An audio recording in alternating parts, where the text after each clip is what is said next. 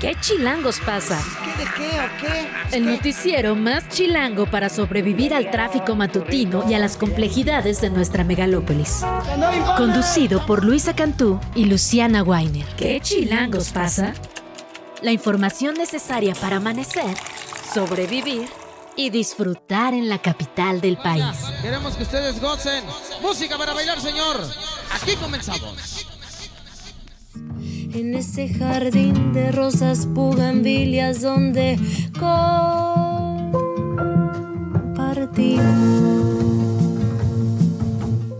Son las 7 de la mañana con un minuto. Empezamos con De todas las flores de Natalia Lafourcade, que está nominada a Canción del Año, Álbum del Año. Eh, muchas nominaciones las que obtuvo para los Latin Grammy 2023, también grabación del año. Así empezamos. ¿Qué chilangos pasa? Luisa Cantú, buen día, ¿cómo estás? Muy buenos días, toda la suerte a las artistas y los artistas mexicanos. Sin duda una canción muy bonita. Natalia Lafourcade tiene un estilo muy único, ¿no?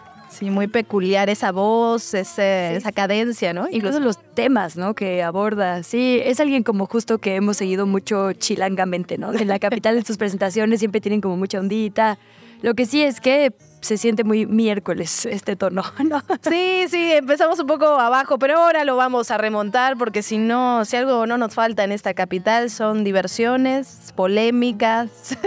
Uy, y más hoy, ¿cómo era ese meme de eh, cuando me destape no diré nada, pero habrá señales? Tan pisado el periférico de hashtag Scarpush. Bueno, eso más adelante, Luciana. Bueno, el miércoles 20 de septiembre a las 7 con 2, muchísima información. En efecto, vamos a hablar del tema migrante, esta, este comunicado que sacó Ferromex respecto a la cancelación de ciertas rutas o al menos eh, la suspensión de algunas operaciones por parte, por todos estos migrantes que se están subiendo a los trenes y que ya hay varias personas lesionadas. También tenemos que hablar del tema político, ya está la convocatoria, eso lo comentábamos ayer, pero bueno, hay novedades, hoy hay anuncios importantes de, de señales, como decía.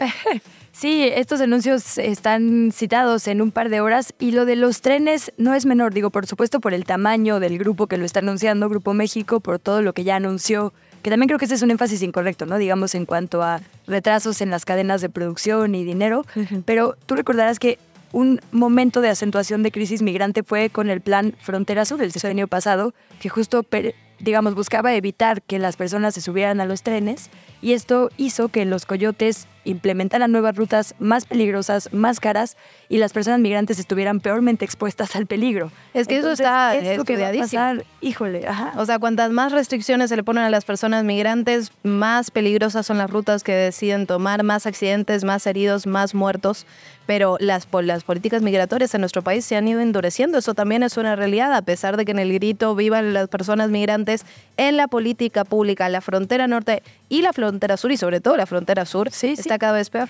Sí, lo que dices, este, digamos, bloque de Guardia Nacional, de cuerpos que en vez de recibirles, les han evitado el, intentado evitar, digamos, el paso, porque en realidad son choques violentos y digo, las rutas de cualquier forma ahí están. Entonces esto sin duda tendrá consecuencias que va a valer la pena seguir de cerca. Pero bueno, si te parece, arrancamos formalmente. Venga.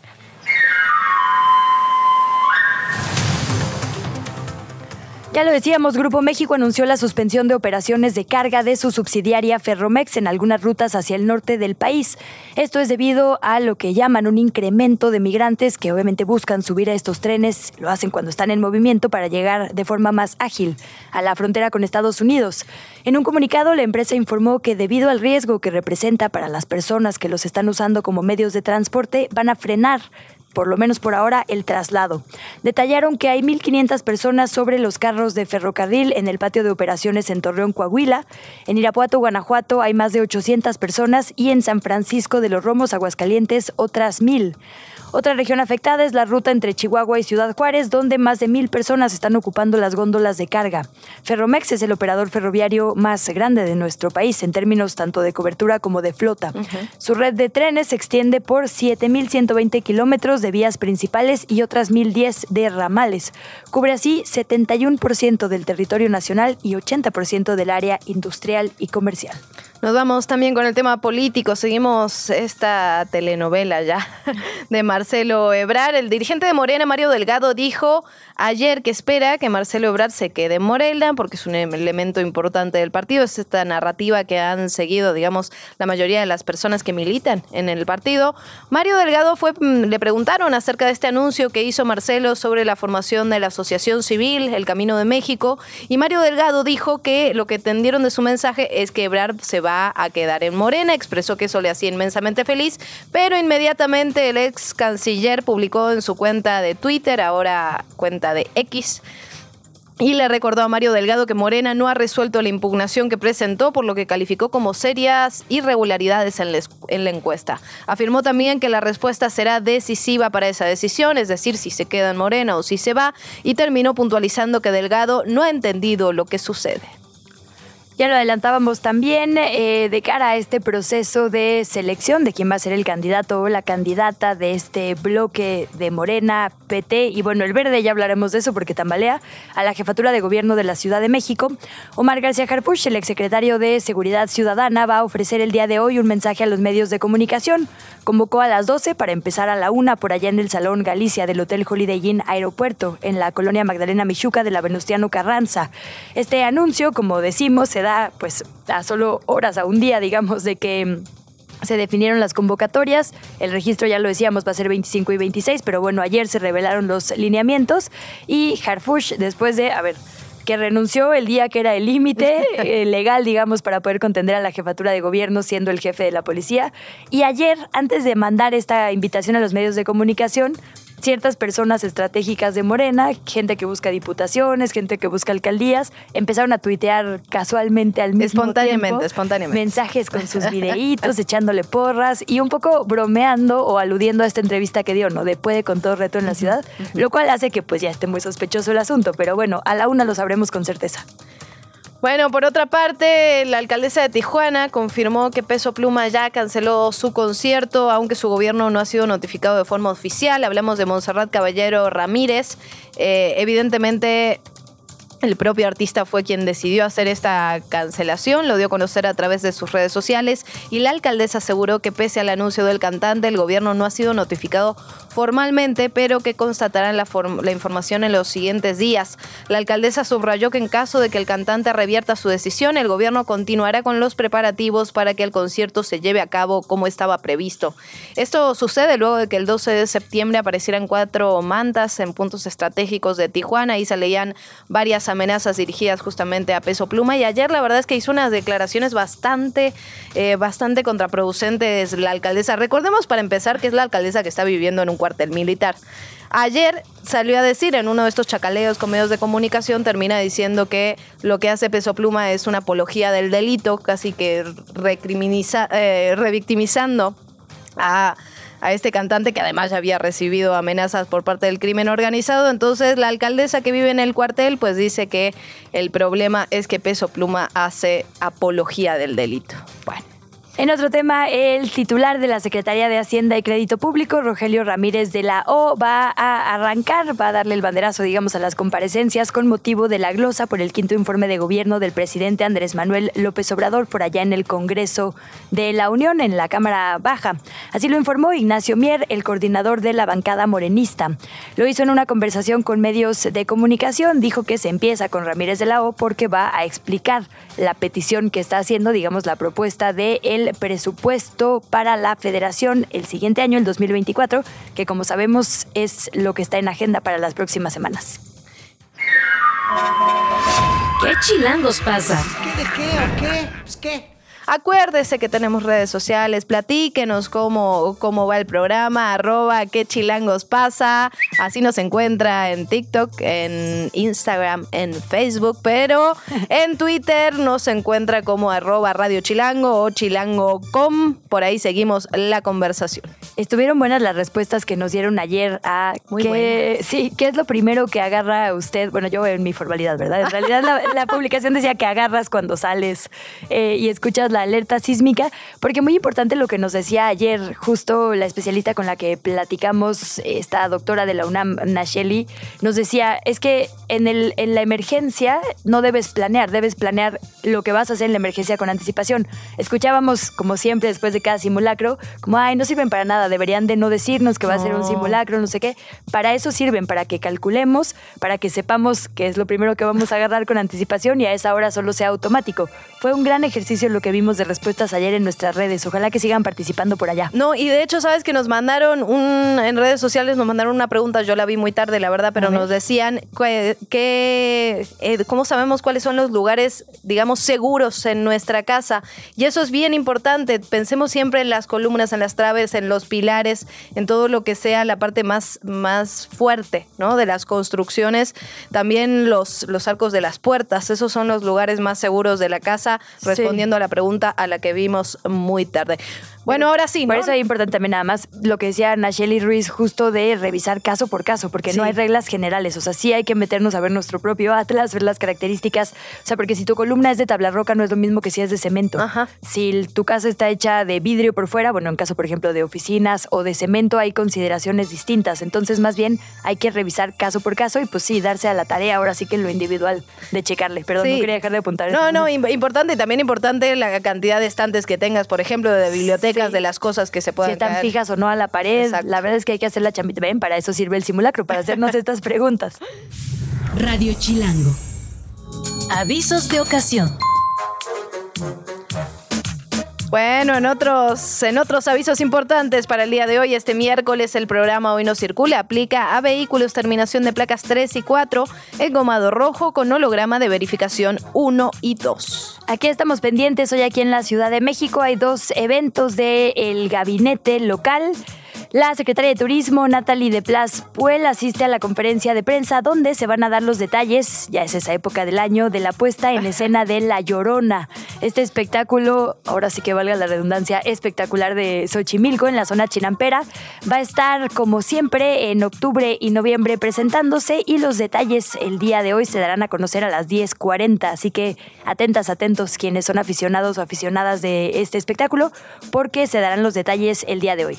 También a las 12 del mediodía, el coordinador general del Subsistema de Educación Comunitaria de los Pilares, estos que hemos estado platicando en el espacio, Javier Hidalgo Ponce, el coordinador general de la Autoridad del Centro Histórico, José Manuel Oro Pesa Morales, y el director general del Instituto del Deporte, de Indeporte, Julio Pérez Guzmán, van a presentar la carrera Tepito Pilares de 4 kilómetros. Ya lo habíamos platicado por este espacio. La cita va a ser en la sala de prensa en Virgilio Caballero de la Coordinación General de Comunicación Ciudadana en Plaza de la Constitución Constitución 1, cuarto piso centro histórico. Así que se viene la carrera en Tepito. La entrevista. ¿Ya estás grabando? Nos da mucho gusto saludar esta mañana nuevamente en este espacio en que Chilangos pasa a Sebastián Ramírez, presidente de Morena aquí en la Ciudad de México. Sebastián, muy buenos días, ¿cómo estás? Hola Luisa, bien, muchas gracias. ¿Cómo están? Buen día a todo tu auditorio como que tenemos muchas preguntas para ti, pero me nace preguntarte qué vas a hacer por ahí de la una de la tarde, porque hay como mucha expectativa por ahí en la zona del aeropuerto. No, pues yo estaré en mi oficina, yo creo. Bueno. Ah, no, tengo, tengo una casa de movimiento, tengo un evento con compañeros. Ah, muy bien. Entonces estaremos nosotras atentas de lo que pase a la una de la tarde, Sebastián. De los anuncios de Mar García Harpush. Oye, cuéntanos un poco sobre estos lineamientos que ya sacaron para los procesos locales por parte de Morena. Hay, digamos, algunos, algunas cosas que llaman la atención, ¿no? Pienso en esto de la prohibición para hacer giras por el país. Esto no está eh, de alguna manera contemplado en los lineamientos. Cuéntanos un poco a, detalle cuáles son estas características que va a tener el proceso local y por qué se toman estas decisiones, Sebastián. Bueno, yo les diría que estos lineamientos son más parecidos a, los que siempre a lo que siempre hemos hecho. Como he explicado en varias entrevistas, el proceso de la coordinación nacional fue una excepcionalidad por la importancia del proceso, por la detención, por algunos eh, requerimientos que tuvo el propio Marcelo Ebrard, como ha dicho el presidente, todo esto de dejar los cargos, etcétera, pues eh, ese fue un proceso excepcional. esto, estos lineamientos eh, pues son como siempre han sido nuestros procesos, ¿no? Que no necesariamente hay que dejar los cargos, no se mandata hacer un recorrido, etcétera, ¿sí? Entonces, eh, pues más bien esa es la forma en como siempre se ha hecho el movimiento, las, las definiciones de quién, de quién nos coordina. Ok. Sebastián, hay un eh, asunto, digamos, de reglamentación desde el INE y desde el tribunal en cuanto a postulaciones con paridad de género. ¿Cómo juega, digamos, esto? Eh, porque si van a elegir por encuesta, ¿qué tal que no les dan los números de la cantidad de mujeres postuladas y de hombres postulados? ¿Cómo va a jugar eso, eh, por lo menos en el bloque Morena PT Verde?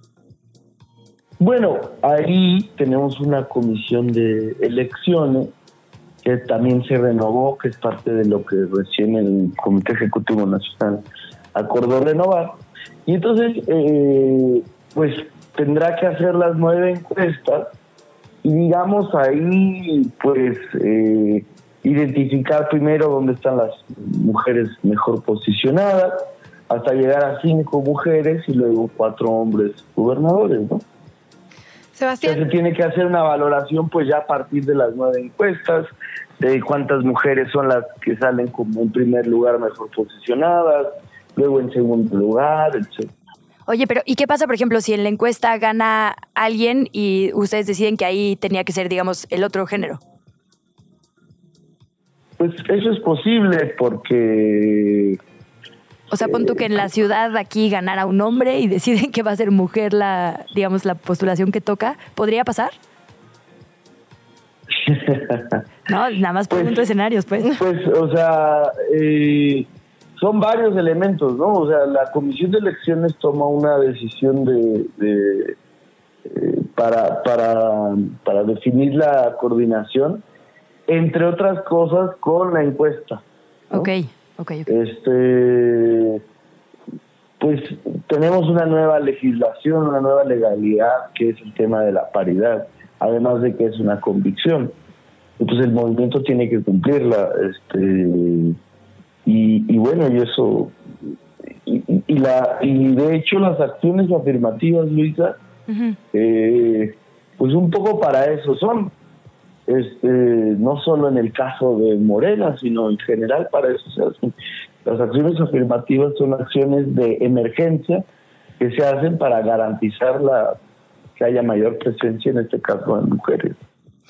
Sebastián, también se anunció esta prohibición para realizar, bueno, para colocar anuncios espectaculares, algo que vimos muy claramente en el tema nacional y de hecho ya están apareciendo algunas pintas, ¿no? Respecto a todos los aspirantes para la capital. ¿Cómo se va a controlar? Porque ese es el gran tema, se puede prohibir, pero finalmente si no hay un control y los aspirantes terminan diciendo que, bueno, que son fanáticos, que son seguidores los que hacen este tipo de anuncios espectaculares, eh, pues se queda en la nada. ¿Cuál es el control que va a tener el partido sobre esto? Pues mira, el principal control es la gente. O sea, la gente no le gusta que, le vean la cara. Este, está clara la, reglamentación y, yo creo que quien aspire a coordinarnos, pues este, tiene que le va a dar la, la cara al pueblo, a la gente, que es quien va a decidir. Entonces, eh, nosotros pues, eh, hacemos un llamado a, que, cumplamos esas, esos lineamientos, que cuidemos este proceso, eh, también pues, para el respeto a la gente y, y, porque es lo que le da autoridad moral a Morena, ¿no? o sea, será ciudadano, no habrá un control del partido. ¿Mande? Que será un control ciudadano, digamos, no va a haber una herramienta del partido con la cual ver si realmente hubo recursos, si hubo... Yo creo que lo van a cumplir, no, no, no veo, no veo que, haya interés de, de incumplir. Sebastián, así como en el proceso federal hubo, digamos, un, un pacto previo que, pues que firmaron las y los aspirantes a coordinar los comités de defensa y digamos que se acordó que quien quedara en segundo lugar iba a tener X puesto, en tercer lugar X puesto, en cuarto, digo, ya se revolvió un poquillo, pero digamos que ahí estaba la intención. Localmente también va a pasar eso, digamos, quien quede en segundo lugar en la encuesta, en tercero o así, estará en el gabinete de la persona que gane. No establecido, no de acuerdo, pero claro que siempre eh, la sugerencia a quien gana una encuesta es que encuentre la forma de, de, ver cómo va a incorporar a los demás, ¿no? Este, pues en esto todos somos necesarios. Entonces, te digo, ese proceso, el proceso nacional, fue una excepción, aunque claro que pues es una tradición, yo te diría, o una eh, pues una forma que, que, se ha repetido, que es esta idea de que, bueno, el que gana tiene la obligación de incluir a los demás, a los demás equipos, porque pues para poder ganarles las elecciones hay que hay que poder contar con todas las voluntades. Sebastián, decías que fue una excepción lo que pasó a nivel nacional en el tema de las encuestas, que también se va a decidir de esa manera, por lo que entiendo, los procesos locales. Eh, ¿Qué cosas crees que se pueden tomar de lo que ocurrió a nivel nacional y qué otras cosas crees que mejor hay que cambiar? Pienso, no sé, en las casas encuestadoras, en los representantes de los aspirantes, eh, al menos... Sí, por ejemplo, nada de eso se va a repetir. Ok. ¿no? O sea, solo se va a hacer la encuesta de la Comisión Nacional de Encuestas no nada de que va a haber representantes, etcétera. Eso no, no nunca se había hecho y no está establecido en este proceso en las nueve entidades. Ok, no habrá representantes, no habrá casas encuestadoras. Interesante. No, nada de encuestas espejos, etcétera.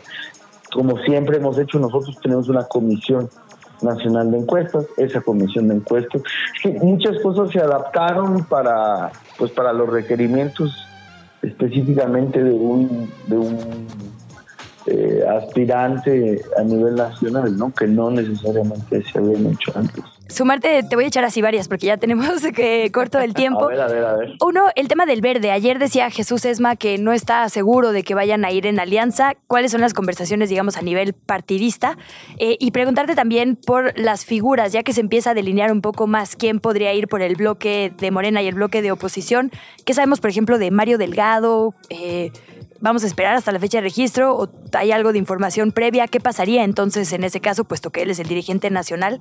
Y también decía Sandra eh, Cuevas el otro día, el único tiro que habría es con Monreal. ¿Cuál es el tiro para el otro lado? ¿Ustedes a quién ven fuerte en la oposición? Perdón por Yo fuerte a Sandra. ¿Ves fuerte a Sandra Imagínate que va a andar en campaña repartiendo boletos, este, este pelotas con billetes. Pero decías de Tahuada, ¿no? Te, leí en varias entrevistas diciendo que Tahuada ya estaba casi que cerrado en, en ah, Sí, sí. No, van a imponer a, a, Santiago de Habsburgo, como yo le digo. Sí, a él es el que van a imponer y se van a cepillar a los demás. Pero bueno, este, imagínense que la señora Cuevas fuera la candidata del PRIAN, pues sí sería este sería un espectáculo medio patético toda la campaña. Eh, a ver, sobre el presidente Mario Delgado, pues él ha dicho que está pensando que va a platicar con la coordinadora nacional, con Claudia Sheinbaum, eh, y él va a tomar su definición estos días, tienen hasta el 25 de septiembre para decidir si, si se inscriben o no. Y sobre lo de que me preguntabas del partido, ¿sí me escucho todavía? sí, sí. sí. Y lo del Partido Verde, bueno, pues yo creo que se va a lograr la coalición. Pues es normal que este, cuando estamos en las negociaciones, este, pues estamos ahí todavía definiendo, pero creo que sí se va a poder lograr, porque lo más importante es la transformación, entonces, pues es un momento para supeditar eh, los intereses personales o del grupo, ¿no? Yo creo que, sí se va a poder eh, poner por delante la, el interés colectivo que es, que es darle continuidad a la transformación. Sebastián, la otra vez que platicamos te preguntábamos por tu futuro, no nos quisiste decir mucho, pero, pero ya al menos unos días. Ya pasaron unos días. Te voy a intentar. ¿Serán, o sea, te ves en el futuro a corto y mediano plazo aquí en la Ciudad de México o a nivel nacional? Ahorita mi futuro es de aquí a que tengamos coordinador o coordinadora de las 4T en la Ciudad de México. Eso es bueno, como lo que yo estoy pues. pensando. A mediano plazo entonces, Sebastián. en Navidad, ¿dónde ¿Eh? vas a estar? en Navidad aquí estaré en la ciudad, pero primero quiero que esto salga muy, muy bien porque de esto eh, depende en buena medida que nos vaya bien en 2024. Tenemos que salir unidos y que sea una contienda fraterna. Yo les decía a los compañeros el domingo, eh, la vida no se acaba en un proceso interno, ¿no? Eh, esto es un medio, no el fin en sí mismo. Entonces, este, toda mi concentración está puesta en esto, en que esto salga bien. Bueno, estaremos dándole seguimiento entonces. Sebastián Ramírez, muchísimas gracias. gracias. buen día. Buen día. Avisos de ocasión. Tenemos varias marchas programadas para el día de hoy. Hay cuatro. El Sindicato Independiente de Trabajadores de la Universidad Autónoma Metropolitana van a protestar en las instalaciones de la SEP. Están pidiendo un aumento a los salarios contractuales para todos los puestos y categorías de trabajadores, tanto administrativos como académicos de base.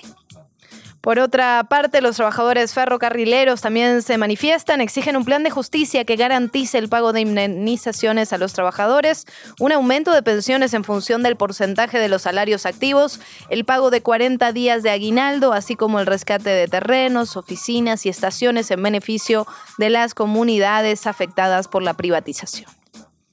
También el Frente Mexiquense en Defensa para una Vivienda Digna protesta contra actos de corrupción, así los llaman, de jueces y magistrados. Se van a manifestar en la alcaldía Cuauhtémoc. Y el movimiento antorchista se va a concentrar, pero en la alcaldía Álvaro Obregón. La entrevista. ¿Ya estás grabando? Bueno, son las 7 de la mañana con 30 minutos. Otro de los temas que nos atañe en este programa tiene que ver con la vivienda y todos los problemas asociados con esta, entre ellas la gentrificación, los nómades digitales que llegan a la Ciudad de México, que no pagan impuestos y que esto genera evidentemente una alza en las rentas de la capital. El día de hoy vamos a platicar con Frida Guillén, diputada local por el Partido Acción Nacional, por el PAN, que justamente tiene una propuesta respecto a un impuesto especial que se le aplicaría a nómadas digitales. Diputada, muchísimas gracias por estar esta mañana con nosotras. Al contrario, muchísimas gracias a ustedes. Muy buenos días.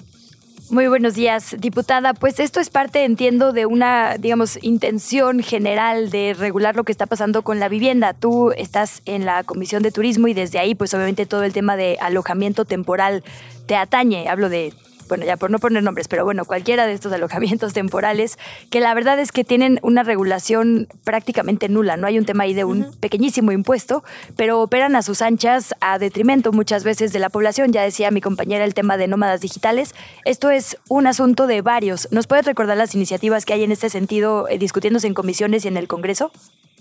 Claro que sí, con muchísimo gusto. Como le acabas de comentar, ha sido una causa que nos propusimos desde un inicio tanto el grupo parlamentario como una servidora al presidir la Comisión de Turismo. Entre ellos, de los temas que más me ataño, me preocupa, es el de las plataformas de alojamiento temporal mediante la prestación de servicios pues, turísticos y como tal en específico eh, de alojamiento que, sabes, se nos está saliendo de las manos, nos está creando una crisis de vivienda, nos está creando problemas que tal vez no son vistos como tal o con cotidianidad, porque hay muchísimas formas de evadir la responsabilidad por parte de estas plataformas que, como tal lo mencionamos, no tienen una regulación en específico.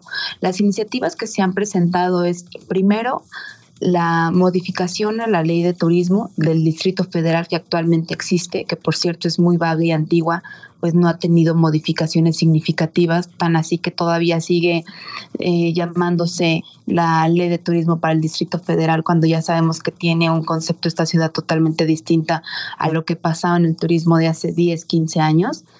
Entonces se ha incorporado desde un inicio el término de plataformas digitales. Yo creo que tenemos que ir empezando por este lado. Posterior se presentó la iniciativa de ley que regula las plataformas de alojamiento temporal, es decir, una ley en específico, un estilo la de Guanajuato, en el cual es una ley general que aplica para las plataformas que sean implementadas aquí en la, la Ciudad de México y plataformas específicas para alojamiento temporal. También se presentó una iniciativa que busca que el 20% de, de viviendas que existen en la ciudad de interés social sean destinadas para jóvenes y entre ellos que también toda aquella vivienda o inmueble que se pretenda destinar para el uso exclusivo de Airbnb, entre otras plataformas de alojamiento temporal, pues tengan la venia primero de la Secretaría de Turismo previa a un análisis de la implementación o no de estas plataformas. ¿Esto por qué? Porque existen un alrededor de hasta a veces 50 inmuebles de un solo propietario en estas dadas de alta en esas plataformas, cuando sabemos que la crisis de vivienda para las y los jóvenes cada vez es más dura, cada vez es más difícil y el poder adquirir una vivienda pues lo vemos de una forma muy lejana. También te comento, soy la diputada más joven del Congreso, entonces para mí tener esta causa, esta bandera por la cual lucho todos los días, pues es la verdad un orgullo y creo que como siempre lo pongo en, las redes sociales, antes de cualquier, eh, no sé si llamarlo como empresa, cualquier extranjero, cualquier nómada digital, pues están primero los ciudadanos. A ver, diputado, usted decía en, en alguna de sus intervenciones que hay más de 60 mil extranjeros que han llegado a trabajar vía remota aquí a la Ciudad de México. Me parece o tengo, tengo la intuición de que esta iniciativa lo, lo difícil va a ser, digamos, aplicarla, cómo saber cuántos son, dónde están, cómo asegurarse de que paguen en efecto este impuesto, que este impuesto luego sea invertido en, materia de vivienda, en materia de transporte. Eh, preguntarle ¿De dónde sale esta cifra primero y cómo se va a hacer para que, o cómo se planea hacer para que en efecto se pueda implementar de una forma correcta esta iniciativa, se pueda eh, corroborar que se pague este impuesto? Claro, mira, yo creo que aquí, como acabas de mencionar, primero que nada tenemos que familiarizarnos súper bien con los términos de nómada digital y gentrificación, porque la última iniciativa que presenté, con la cual estamos este, presentes en esta entrevista, es respecto al impuesto nómada digital, si así bien lo me eh, enfoqué en llamarlo. Sin embargo, es un derecho como tal el que se les va a cobrar a aquellos extranjeros.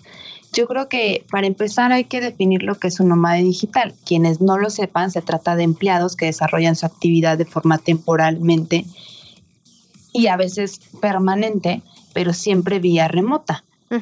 y, la Ciudad de México ha sido una de las principales ciudades que han elegido las y los extranjeros para desarrollar sus actividades y cuál es el proceso de gentrificación o por qué lo asimilamos muchísimo con gentrificación. La gentrificación es el proceso mediante el cual la población original de un sector o barrio, generalmente céntrico y popular, es desplazado por una, un sector de mayor poder adquisitivo. Entonces yo creo que cuando nos ponemos a comparar entre un nómada digital y un ciudadano, pues nos podemos dar cuenta que los salarios que reciben es muchísimo más alto de verdad que lo que el salario promedio de un ciudadano. Mientras que un estadounidense, un americano, un extranjero percibe un salario de 80 a 100 mil pesos, el salario promedio de las y los ciudadanos mexicanos es aproximadamente entre 8 y 10 mil pesos. Y eso cuando son salarios en teoría eh, o se les llaman teoría, en teoría que son buenos salarios. Sin embargo, sabemos que no es así. Entonces aquí ya vemos un, un desequilibrio total entre ambos salarios, entre las condiciones eh, del poder adquisitivo para poder vivir en una zona en específico. Y tal vez yo te voy a mentir con el número exacto, pero tan solo hay que saber y conocer a los vecinos de la alcaldía Cuauhtémoc, de las colonias como la Roma, la Condesa, en donde podemos ver en todos lados y en todos los lugares públicos a los extranjeros trabajando desde una computadora. No, diputada, en realidad más que el número exacto, en realidad mi pregunta es cómo los vamos a identificar, porque finalmente entran como turistas, eh, no, no sobrepasan los días que se le permiten a la entrada a la llegada de migración, entonces cómo vamos a hacer para que paguen ese impuesto, independientemente de, de la cantidad en general. Digo la cantidad porque normalmente los números nos ayudan a hacer mejor política pública y identificar cuáles son los sectores afectados. Pero por, ese lado iba mi pregunta. Sí, sí, ya, retomo la pregunta que me hiciste. Fíjate que aquí en la Ciudad de México se supone que hay empresas con las que se tienen convenio por parte del gobierno, a las cuales, por ejemplo, en 2022 se les entregaron alrededor de 25 mil permisos para incentivar que los nómadas digitales vinieran a trabajar en estas zonas de la alcaldía que te acabo de mencionar. Los, los nómadas digitales y con lo cual se les dieron apoyo, se les dieron subsidios, se dieron esto es lo que contemplaba un convenio, no sé si conocieron de él, que era entre Airbnb y la UNESCO y la Ciudad de México, para promover a la capital como destino de los nómadas digitales. Entonces sí existe un registro como tal. Desconocemos en dónde está. Sí existe una entrada y salida de estas personas, sin embargo, no se sabe ni se conoce a dónde se está destinando pues los ingresos que están generando. Si bien es cierto que sus ingresos se destinan a una parte al IVA, como nosotros también lo hacemos los ciudadanos, el ISR, por supuesto que, también lo enteran en, el, en su país de origen. Sin embargo, este fenómeno lo vemos en muchas ocasiones, por ejemplo, te, en Cancún, que es un lugar en donde también está lleno de extranjeros, es un lugar que admiran muchísimo el sector extranjero y acuden a este, pues a este espacio para poder tener esparcimiento, poder disfrutar de las playas de nuestro bonito México, pero derivado del crecimiento exponencial de este número de extranjeros, también se creó allá el derecho de saneamiento ambiental. No sé si han escuchado de este. Entonces, aquí como tal en la Ciudad de México, lo que queremos es que se cobre este mismo derecho. ¿Para qué? Para que la infraestructura, la movilidad. Diputada. ¿Me escuchan? Ah, ah sí, perdón. Les comentaba, para que la infraestructura, la movilidad, las condiciones, pues puedan ser eh, tal vez si no iguales, sí competitivas al lado de los extranjeros. Entonces, las personas que han vivido desde años en la Roma, Centro, Condesa, La Juárez, la colonia Cuauhtémoc, han tenido que ser desplazadas, porque así lo digo, así es, a las zonas periferias de la Ciudad de México. Cuando debería de más bien haber las condiciones para que tal vez hasta los propios nómadas digitales puedan irse desde allá, ya que ellos trabajan de vía remota, mientras que los ciudadanos sí tienen que estarse desplazando de dos, tres a cuatro horas debido a que ya no tienen los ingresos suficientes para poder, por ejemplo, adquirir una eh, seguir pagando una renta en la Roma, para seguir pagando una renta en el zona centro de la Ciudad de México. Y no me vas a decir que la zona centro, no me van a platicar que la zona centro es de las mejores habidas y por haber de la ciudad. Sin embargo, también este fenómeno desde la firma del convenio entre Airbnb y demás este, con la Ciudad de México, se elevaron las rentas al triple e inclusive hay muchísimos casos que han llegado a mi módulo de atención ciudadana en donde las personas que vivían por más de 10, 15 o 20 años han tenido que ser desplazadas debido a que de un día para otro las personas que les rentaban ya no les quisieron renovar su contrato, ya no quisieron seguir rentando para ellos porque tal cual les decían en su cara, yo prefiero rentarle a un extranjero que tiene el tercer, eh, me puede pagar tres veces lo que ustedes me pagaban familia completa de seis personas que se tienen que desplazar a Tláhuac, a Milpalta, a Topilejo, en donde ellos sí tienen que seguir teniendo su vida como lo hacían desde antes. Entonces lo que se implementa aquí es el pago del derecho de saneamiento urbano, o conocido en otros lados como saneamiento, derecho de saneamiento ambiental, y el título se le pone como impuesto al nómada digital, primero, sí, para que llame la atención, y segundo, para que se puedan meter de lleno a investigar este problema. No es un problema que nace de la noche a la mañana, me queda más que claro el problema o el fenómeno de la gentrificación viene desde hace años en la Ciudad de México. No se había visto una crisis tan grande como la que ahorita está enfrentando la ciudad pero por supuesto estoy segura que con este pago de derecho podemos crear condiciones de igualdad para tener una vivienda digna en la Ciudad de México y una condición de igualdad entre los ciudadanos y los extranjeros. Al contrario, no se plantea que se les cierren las puertas, no se plantea que ya no permitamos la llegada de más extranjeros. Claro, solo regularles. Diputada, pregúntale cómo se llega a esta cifra, digamos, porque de repente ahora que justo exponías esto de, digamos, que ganan literalmente o sea, hasta 10 veces más a veces, 3 mil pesos, digamos, repercute suficiente eh, para desincentivar esta gentrificación acelerada, pues, o solo se busca hacer un pequeño fondo para tener un extra para hacer políticas públicas. ¿Cómo se llegó a esta cifra? Y preguntarte por lo que decías también de la regulación de plataformas como Airbnb, por ejemplo. Eh, alguna vez te escuché decir, los hoteles tienen que pasar 70 filtros de seguridad o más, ¿no? Entre protección civil, evitar fugas. Airbnb, la verdad es que no pasa nada. Digo, y las equivalentes, se ha muerto gente, hay casos documentados de personas que mueren por fugas de gas cuando rentaron un departamento y ahí están otra vez arriba de las plataformas como si nada. Las, digamos, plataformas tienen sus bases de trabajo en Ámsterdam o en otros países, entonces como que hay un limbo de justicia importante. ¿Por qué son intocables? ¿Por qué nadie las ha podido regular? Mira, yo creo que primero que nada se le dio la apertura totalmente a estas plataformas por desconocimiento, pero como toda herramienta tecnológica creo que te lleva eh, en algún momento a rebasar como tal.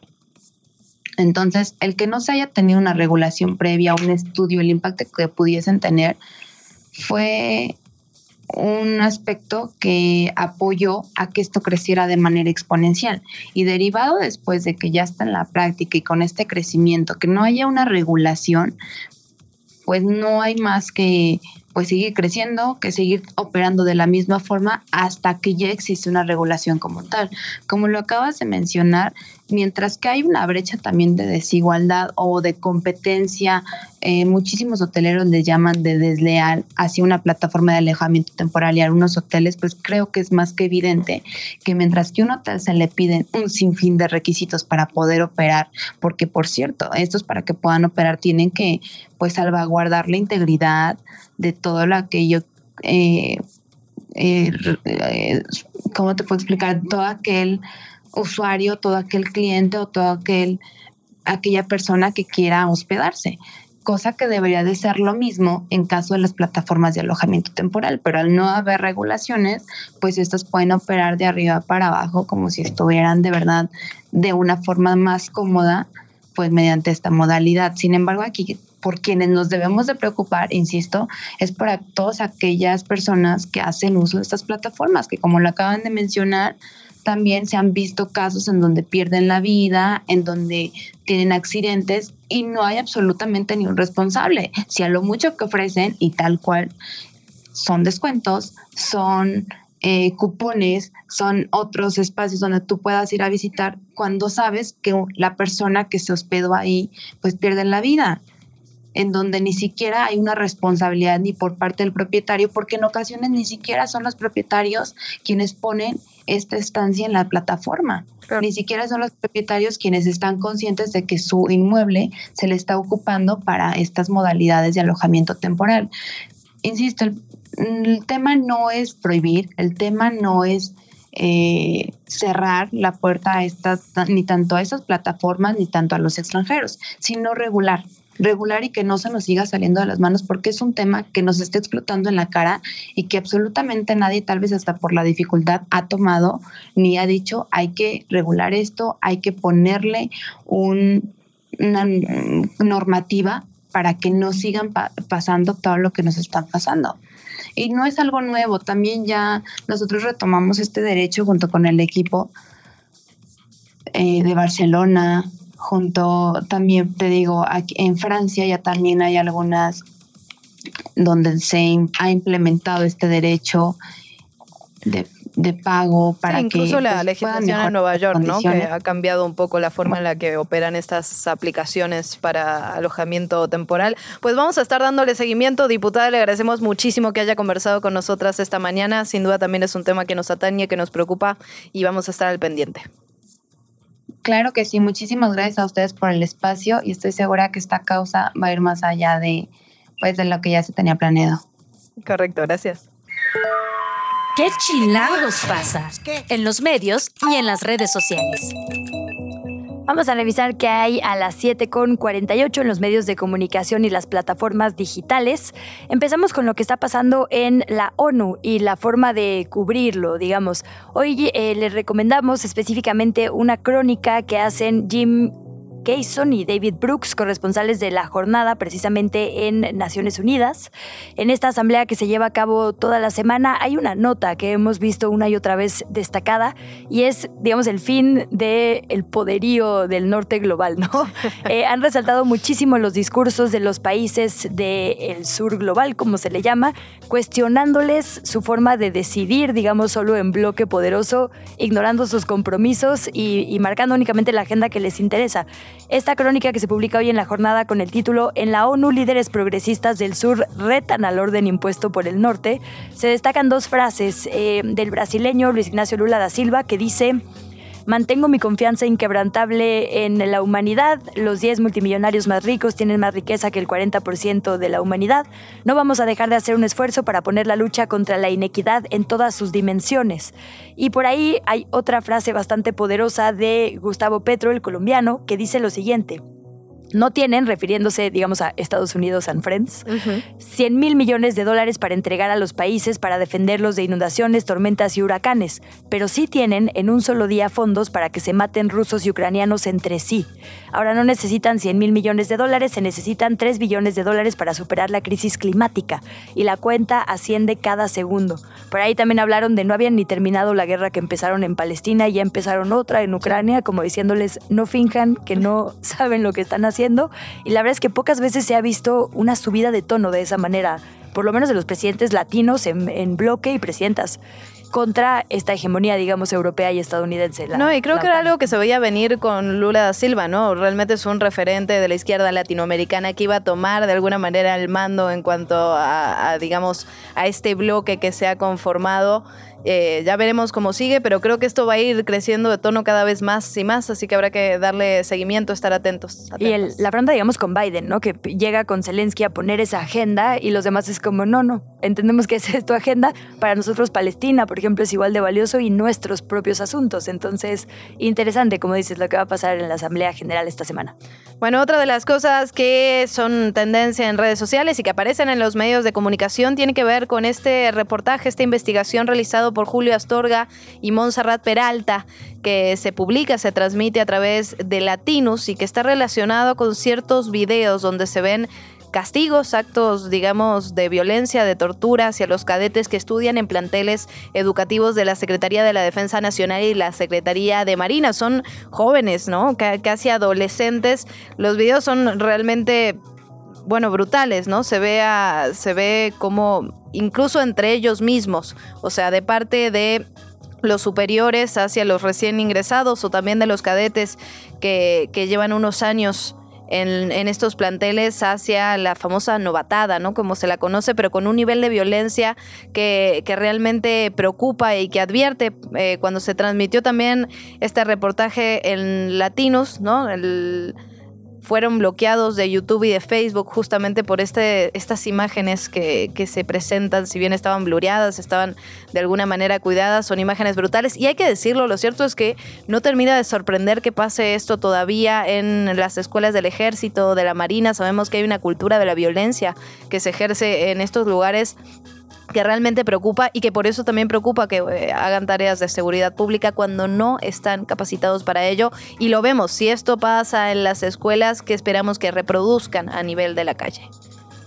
Otro tema que también está sonando en las redes sociales, digamos, si usted se mete ahorita, por ejemplo, a Twitter o, X, encontrará el hashtag Xochil Galvez en algo que eh, ha abierto, sí, un debate por su figura, pero en general por el tema de las titulaciones en nuestro país. Y sí hay que poner, digamos, cada cosa en su lugar.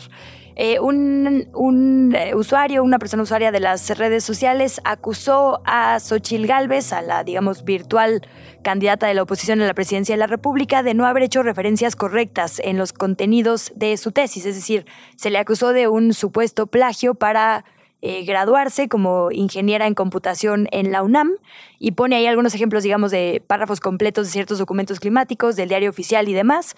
Xochitl Galvez responde después y dice, bueno, es que yo no me titulé eh, como con una tesis, me titulé más bien eh, por otra modalidad, experiencia profesional se llama para decirlo, digamos, exactamente, y sí hay un trabajo en el que cité, digamos, algunos párrafos quizá de forma incorrecta, pero bueno, eso no cambia el sentido completo del trabajo, ¿no? Y ahí está este debate abierto en las redes sociales. De cualquier forma, pues sí se debe citar bien, pero bueno, no es lo mismo que plagiar una idea completa, un documento completo, como las acusaciones contra el expresidente Peña Nieto o la ministra Yasmín Esquivel. En efecto. De licenciatura y maestría, también hay que decirlo.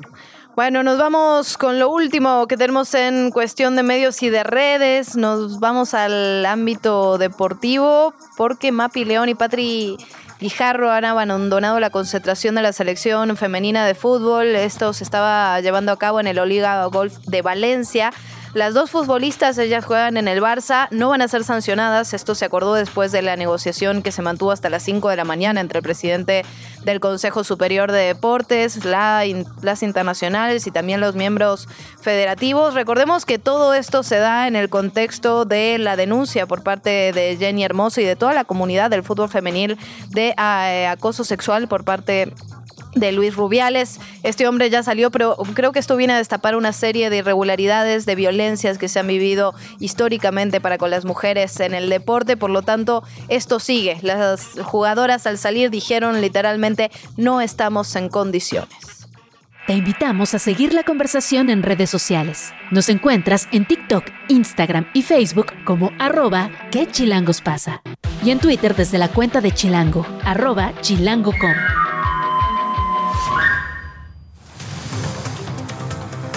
7 de la mañana, 57 minutos. Volvemos en qué chilangos pasa. Tenemos mucha información. Empezamos hablando de lo que ocurrió en este espacio hace unos minutos nada más. El dirigente de Morena en la capital, Sebastián Ramírez, aseguró en entrevista hace unos momentos que será la ciudadanía la responsable de vigilar que no se viole la ley electoral con espectaculares, con las bardas de las y los aspirantes a la jefatura de gobierno, porque nadie tiene intenciones de hacer actos fuera de los lineamientos establecidos.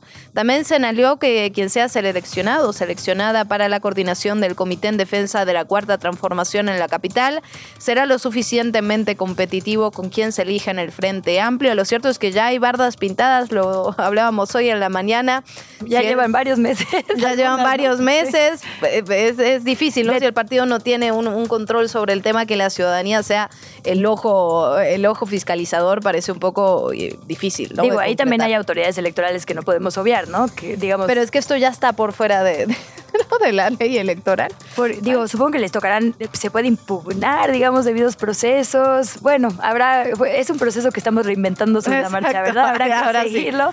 Y hay que decirlo, eh, digo, confuso también, porque de repente hay tanto de Morena como de los partidos de oposición anuncios que podrían ser, ¿no? O sea, de repente no son, digamos, un llamado al voto, pero hay digamos, un limón dibujado. es que el Tribunal Electoral finalmente... La ruta es clara, o sea, como que... Claro, finalmente había dicho que no se podían hacer propuestas, sin embargo, todo lo que se hace en materia de convocatoria pública, mítines, eh, recorridos, etcétera, pues inevitablemente traen una, una propuesta atrás de sí, bueno... Y se va a poner mejor. Así se va a poner mejor y nos falta, y nos faltan varios meses. Bueno, vámonos a los temas del segundo simulacro nacional del 2023, llevado a cabo el día de ayer, 13.934 altavoces ahí en la Ciudad de México, funcionaron correctamente 13.816, es decir, 118 no emitieron por alguna razón la alerta.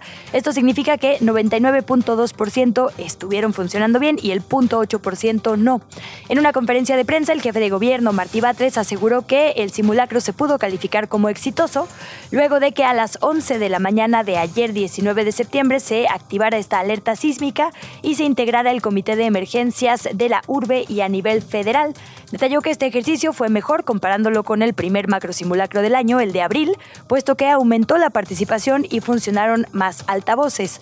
En esta ocasión participaron 23.989 inmuebles, entre los de gobierno local, federal, alcaldías, demás y los privados, y la vez pasada hubo 23.944. Y hay que decirlo, estos ejercicios de rescate, de si hay un incendio, de si hay alguien atorado en un piso, sí son muy impresionantes de ver, ¿no? Yo ayer disfruté muchísimo las coberturas periodísticas del simulacro. Sí, en efecto, porque hay que recordar que no solo se dio aquí en la Ciudad de México, nosotros obviamente nos, nos concentramos en lo que pasaba en Chilangolandia, pero Laura Velázquez la titular de la Coordinación Nacional de Protección Civil, ahora sí que dio información sobre todo el país.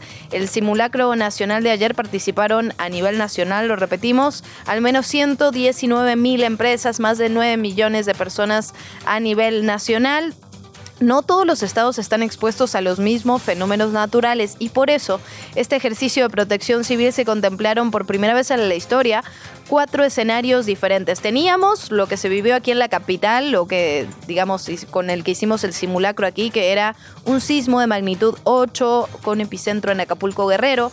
También había otro escenario que era un sismo de magnitud 7.8 con epicentro en Avispe, Sonora, pero en otros lugares de la República los escenarios eran diferentes. Un huracán categoría 4 con trayectoria en el Pacífico mexicano y otro huracán categoría 3 con afectaciones en la península de Yucatán. Todo esto con el fin de adecuar los lineamientos de prevención siguiendo las condiciones locales de algunos puntos del territorio nacional. Creo que fue un ejercicio realmente interesante el que se realizó ayer. Y por cuarta ocasión, el fiscal de Morelos, Uriel N., fue eh, bueno, más bien ya fue vinculado a proceso, esta vez por el delito de tortura cometido presuntamente en contra de Luis Alberto, alias El Diablo, a quien la Fiscalía del Gobierno del Estado presentó como un criminal de alta peligrosidad en Huitzilac. El juez de control, Nathaniel Subdíaz, dictó la prisión preventiva en contra de este servidor público de Morelos, quien va a permanecer entonces recluido en el penal federal donde se encuentra, el de máxima seguridad del Altiplano en Almoloya de Juárez, Estado de México. Se estableció un plazo de tres meses para el cierre de la investigación complementaria. La defensa quiso o argumentó que la Fiscalía General de la República no tiene elementos contundentes para probar que hubo tortura efectivamente en contra de este joven con la finalidad de que confesara un crimen. Uriel N., quien siguió la audiencia de forma remota desde el penal del Estado de México, declaró ante el juez y negó haber cometido este delito o propiciar que se hiciera. De acuerdo con él, son inverosímiles las acusaciones de la FGR, pero si hay que decirlo, es la cuarta acusación. Hay otra, eh, bueno, otras más bien también en los fueros locales. Desde la redacción, chilango.com. En todas las emergencias hay siempre personal esencial, personal que mientras el resto de la gente, digamos, está, en el caso, por ejemplo, de un simulacro saliendo de los edificios, tiene que quedarse a asegurarse que las cosas funcionen para que todas las demás personas estemos a salvo. Es el caso, por ejemplo, de las personas que trabajan en el sismológico, claro. Ellas, ellos no pueden evacuar porque tienen que medir, digamos, en caso de sismo, eh, las magnitudes, los impactos y demás. Y de esto nos va a hablar el día de hoy nuestro colega Edgar Segura, que publica una nota al respecto en chilango.com. ¿Cómo estás, Edgar? Bienvenido y qué buen ángulo, la verdad, de cobertura. Hola, buenos días Luisa, buenos días Luciana. Pues sí, eh, en este contexto donde estamos recordando los sismos del 85, de 2017, donde estamos realizando los simulacros para prevenirnos ante cualquier eventualidad, pues vamos a hablar sobre el trabajo de, de unas personas que muchas veces, pasa, muchas veces pasan desapercibidas eh, en estos temas y son los propios sismólogos, ¿no? eh, eh, la idea de, de, preguntarnos qué hace un sismólogo en el momento en que tiembla, en el momento en que tiembla, pues es que eh, la mayoría de nosotros al escuchar la alerta sísmica salimos de los edificios donde nos encontramos, es lo primero que hacemos. Lo segundo que hacemos es comunicarnos con nuestros seres queridos para pues saber cómo están, reportarnos que estamos bien y esto es algo que no pueden hacer los sismólogos porque precisamente en el momento en que tiembla ellos tienen que activarse para hacer un trabajo muy importante para la prevención de desastres no solo en la Ciudad de México, sino en todo el país, ¿no? Eh, entonces, antes que nada, vamos a contextualizar un poco qué es el Servicio Sismológico Nacional. El Servicio Sismológico Nacional es este organismo que se encarga de dos labores muy importantes. El primero es registrar y almacenar los datos sobre la sismicidad del país y el segundo es eh, informar y alertar a las autoridades y a la población en general sobre esa actividad sísmica cada vez que se presenta, ¿no? Entonces, para ello, pues el sismológico cuenta con estaciones, eh, que cada estación eh, tiene sensores, tiene sismógrafos y tiene GPS para calcular tanto la magnitud del sismo como su ubicación, ¿no? El lugar donde se encuentra el epicentro. Eh, entonces, ahora sí, platicamos con la sismóloga Delia Bello, analista del Servicio Sismológico Nacional, y pues ella nos comentó cómo son estos primeros minutos, estos primeros segundos incluso, eh, la forma en que los sismólogos reaccionan cuando se eh, detecta un movimiento telúrico y cómo tienen que activarse ellos para alertar tanto a la población como a las autoridades sobre posibles riesgos. Si les parece, vamos a escucharla. En el caso de análisis, que somos los que trabajamos aquí en el área de monitoreo, el analista no puede evacuar en ese momento porque los primeros segundos son de vital importancia para hacer el cálculo y enviar información a las instancias correspondientes, sobre todo a protección civil.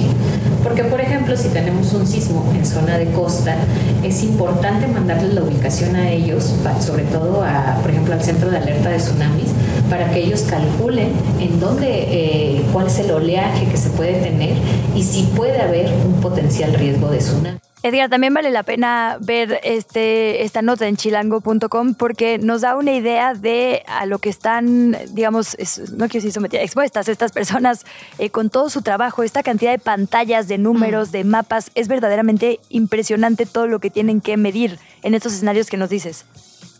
Claro, eh, también nos comentaba Delia que eh, además de, los analistas, que son ellos que vemos nosotros eh, que están pues constantemente monitoreando estas pantallas. El sismológico tiene personal de instrumentación que está eh, en todo momento verificando que funcionen bien los sensores.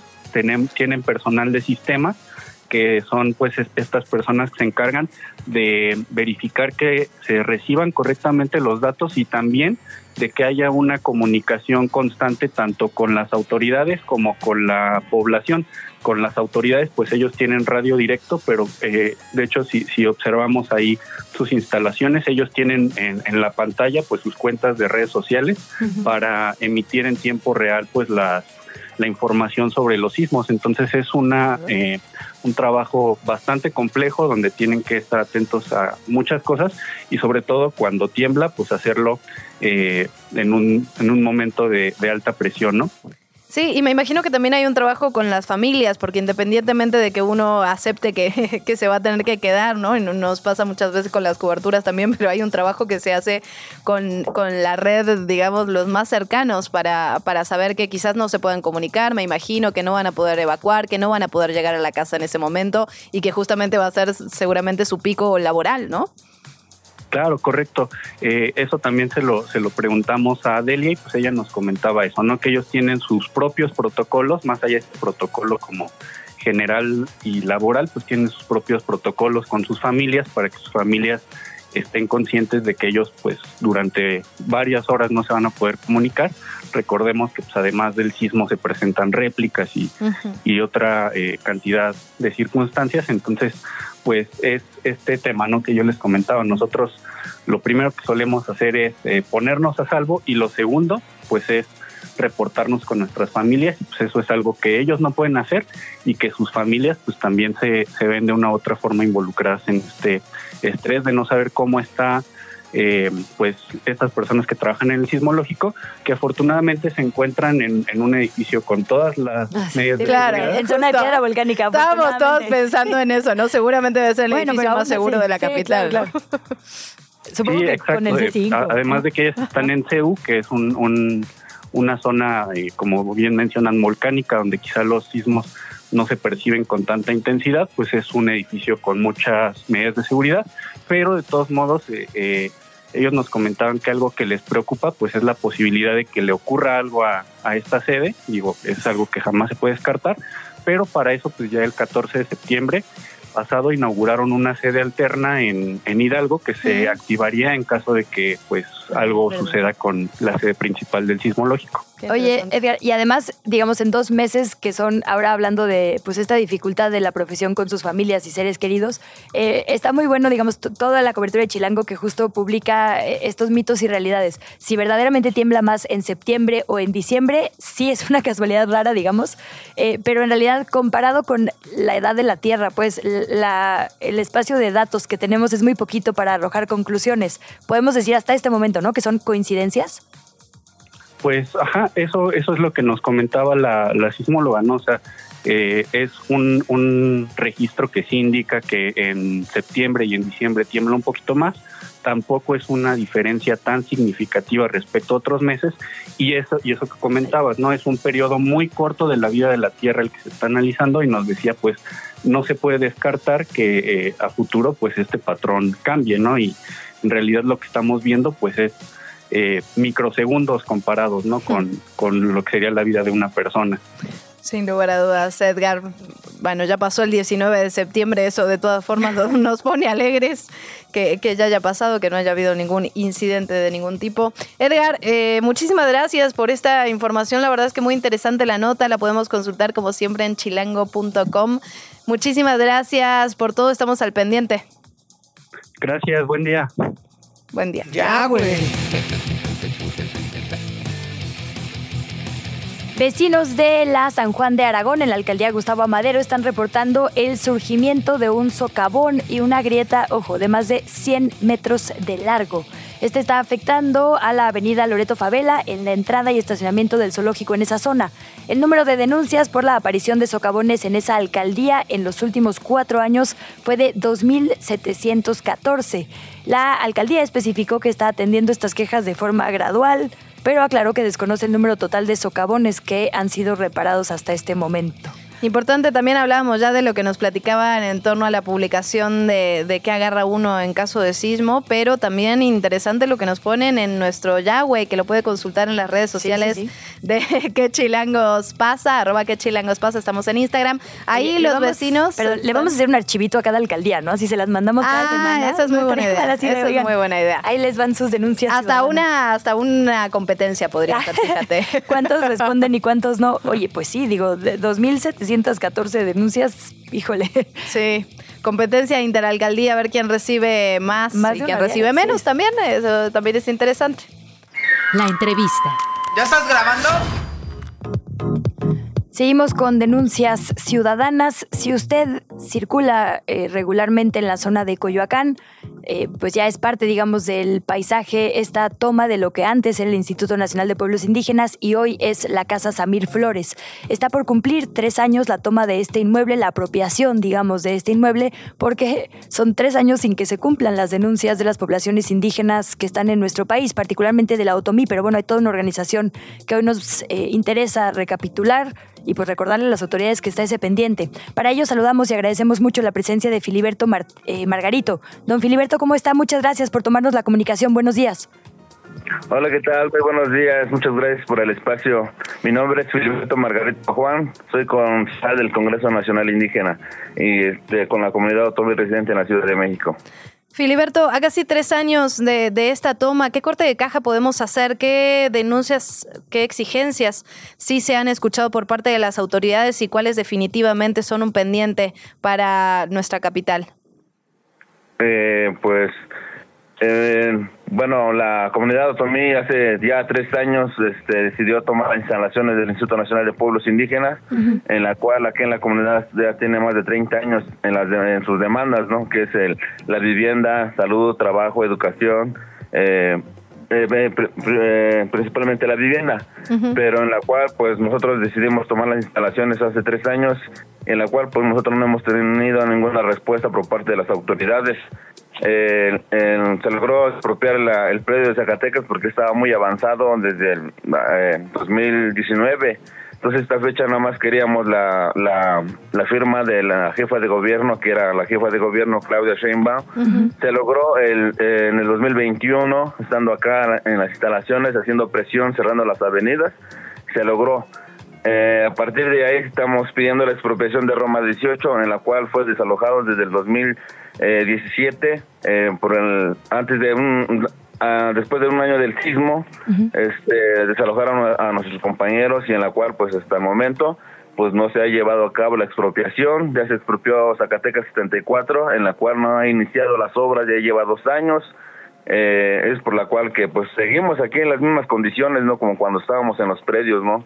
Y aparte, pues hay más este hostigamiento por parte de las autoridades que nos han este, cortado la luz ya varias veces. ¿Qué falta para concretar también esto que nos dice la entrega del predio de la calle Roma?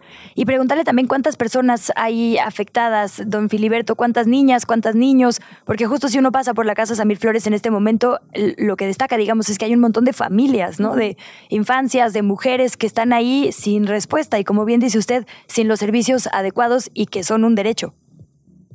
Así es, es correcto. Nosotros acá en la Casa de los Pueblos somos más de 120 familias en cada familia pues más o menos tienen entre cuatro, cinco, seis este eh, de sus hijos. Eh, pues en lo de Zacatecas, lo de Roma 18 no ha avanzado nada, no hay nada, aparte de que nosotros tenemos reuniones con las autoridades, cuando era todavía este secretario de gobierno Martí Batres, este dio su palabra en una reunión que tuvimos y en la cual pues no la ha cumplido, ¿no? Que ya se tendría que expropiar Roma 18, se lo encargó este Rodrigo Chávez del Instituto de el, acá en el INVI, en la cual pues tampoco ellos no, no han trabajado, no han hecho nada y cuando vamos en las reuniones siempre es lo mismo de que lo están trabajando, lo están trabajando y en la cual pues no. Entonces son fechas de que nos dan y ya después cuando vamos a los 15 días o 20 días porque son las fechas que nos dan y ya nos dicen que no, no hay nada y que nos siguen trabajando. Otro de los temas, don Filiberto, que ustedes han estado denunciando tiene que ver con la militarización del país y lo cierto es que en los últimos meses cada vez vemos más tareas a cargo del ejército. ¿Cómo les impacta esto a ustedes directamente, particularmente al pueblo tomí?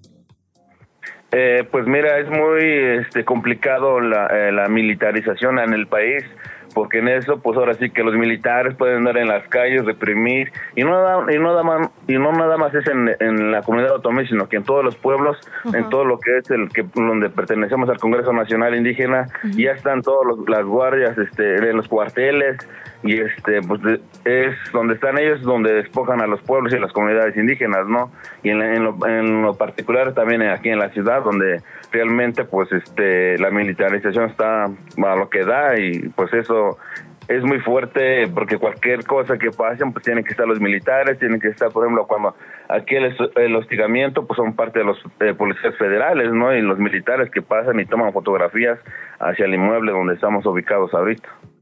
Ayúdenos a tener el mapa completo para quienes quizá no tengan eh, el seguimiento, digamos, del caso Filiberto.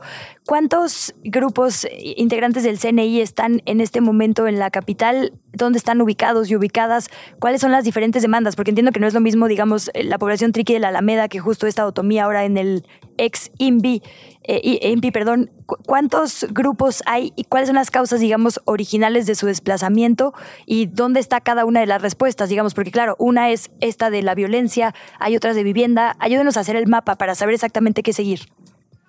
Eh, pues mira, la comunidad otomí y los que somos parte del Congreso Nacional Indígena, pues estamos acá en la ciudad, pero así como lo has comentado, que son eh, casi todo territorio nacional, ¿no? donde está, donde está, donde se concentra el Congreso Nacional Indígena, en los pueblos, en las comunidades, por ejemplo Querétaro, este Puebla. Hay un tema ahorita en este, Chiapas bien importante, ¿no? Eh, Chiapas, Chiapas que son nuestros compañeros que allá en Chiapas igual están sufriendo la, la el, para los paramilitares, ¿no? Que quieren despojar a, a, las comunidades que ya ha pasado allá en, en Moisés Gandhi, donde han este, despasado varias familias eh, en, bueno, así que en todos los pueblos este, hay problemáticas, pero en lo particular aquí en las ciudades es la es la vivienda, salud, trabajo, educación y como ya lo comentaba lo de hace rato, ¿no? El Congreso Nacional Indígena está a nivel nacional.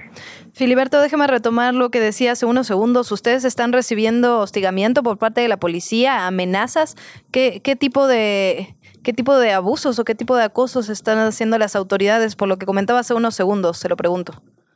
Sí, eh, policías federales desde, que tomaban las instalaciones han pasado, tienen su horario donde toman las fotografías y ahorita este pues también nos han cortado la luz ya varias veces que ellos no han podido eh, pagar lo que se debe, debe el Instituto Nacional de Pueblos Indígenas, que ellos los corresponden pagar esa, esa parte, y ahorita en esos días pues han pasado varios policías que están tomando fotografías, ¿no? Y no sé qué fin tendrá, no sé qué qué están pensando el gobierno, ¿no? porque tampoco no quiere atender las demandas y el gobierno está, ya está pidiendo las instalaciones cuando realmente pues no tenemos ningún eh, eh, ¿cómo se llama? Este, sí, nuestro, nuestras demandas no nos han atendido, ¿no? Pero ya quieren ya el inmueble, ¿no? Nos están pidiendo el inmueble, así que para entregarlo. Entonces yo creo que por ahí están hostigando para que, pues, por miedo, ¿no? Están, nos están metiendo miedo, porque nos, ya nos hizo ya cansar esto, pero piensan ellos, pero pues la mera verdad, pues seguimos aquí hasta lograr nosotros lo que estamos pidiendo por parte de la comunidad. ¿Y esto de la toma de fotografías de los cortes de luz es reciente o ha ocurrido a lo largo de estos tres años? Eh, pues ya a lo largo de estos tres años y apenas es reciente, hace como un mes, que ya vinieron dos veces los de la Comisión este, Federal de, la, de Electricidad a cortarnos la luz, nos bajaron las cuchillas, al bajar las cuchillas pues es todo eh, el inmueble, ¿no? Donde impacta mucho a las familias porque apenas teníamos este dos o tres días que habían nacido, eh, hay bebés recién nacidos acá dentro del Instituto Nacional de Pueblos Indígenas, en la casa Samir Flores Soberanes. En ese sentido, ¿qué puede hacer la población para apoyarles? ¿Qué se necesita? ¿A qué hora? ¿Cómo lo llevamos? Eh, ¿Cada cuánto? ¿no? ¿Cómo les podemos ayudar? Y también le, le, pregunto, Filiberto, ¿dónde está Adelfo Regino? ¿Qué está pasando con el titular de El INPI? ¿Ya no ha habido mesas de diálogo? No, desde los primeros días vino una vez o dos veces hasta ahí, ya no ha dicho nada, no se ha pronunciado eh, pues al parecer no le interesa el inmueble, al parecer pues no quiere atender la comunidad, a pesar de que pues era su función, pero en la cual pues no nos ha eh, atendido desde hace 2000, desde el 2020, más bien, ahora sí que más bien una vez o dos veces, y hasta ahí no nos ha atendido, no nos ha dado respuesta, no ha dicho nada, y pues, al parecer pues ahora sí que pues no hace caso omiso, ¿no? Y lo que pues se requiera, pues ahora sí que pues, le decimos, hacemos la invitación a todo el público en general, por lo que nos gusta apoyar, es, es bienvenido, estamos acá en la Casa de los Pueblos, o sea, 24 horas, ahora sí que podemos recibir o si nos quieren adonar, apoyar algo, estamos ahora sí que bienvenidos. Filiberto, ¿cómo han reaccionado los vecinos? Sabemos que no siempre eh, reaccionan de la mejor manera, lo hemos visto en otros casos. En el caso del ex INPI, ¿cómo, cómo reacciona la gente que vive en la zona? Eh, los primeros días sí, este, pues bueno, sí que se sorprendían, ¿no? Porque pues no nos conocían ni de dónde éramos, pero sí ha llegado muchísimos vecinos y mucha gente que ha pasado nos ha preguntado por qué el motivo y, por qué le estamos acá. Sí, es un poco, se molestan cuando cerramos las, las, las avenidas, pero pues es la lucha, es lo que nosotros eh, hacemos y que pues ya poco a poco ya se han dado cuenta de que pues es las demandas que tiene la comunidad pues son justas y que pues no nos ha atendido si ahorita los vecinos, pues ahora sí que ya, ahora sí que están conscientes de lo que nosotros estamos haciendo y están conscientes de lo que, pues lo que está pasando, ¿no? Y al contrario, ahora sí que los vecinos, pues estamos muy bien acá, pasan, nos saludan, ahora sí que hmm. eh, por acá y no, no tenemos ningún problema con los vecinos. Bueno. Bueno, pues eh, Filiberto Margarito, le pedimos que nos mantenga al tanto, por favor, tanto de las necesidades de estas 120 familias que nos narra viven en la Casa Samir Flores, como de si las autoridades se reaccionan en este tercer aniversario. Está, digamos, enfrente del Hospital de Joco, junto a la Cineteca, sobre Avenida Cuauhtémoc, casi llegando a Río Churubusco, este plantón permanente por si alguien de nuestra audiencia quiere apoyar con lo que ya nos decía don Filiberto. Muchas gracias, un abrazo para usted, micrófonos abiertos siempre, muchas gracias. Sí, hasta luego, muchas gracias. ¿Qué chilangos pasa? Regresamos. La entrevista. ¿Ya estás grabando?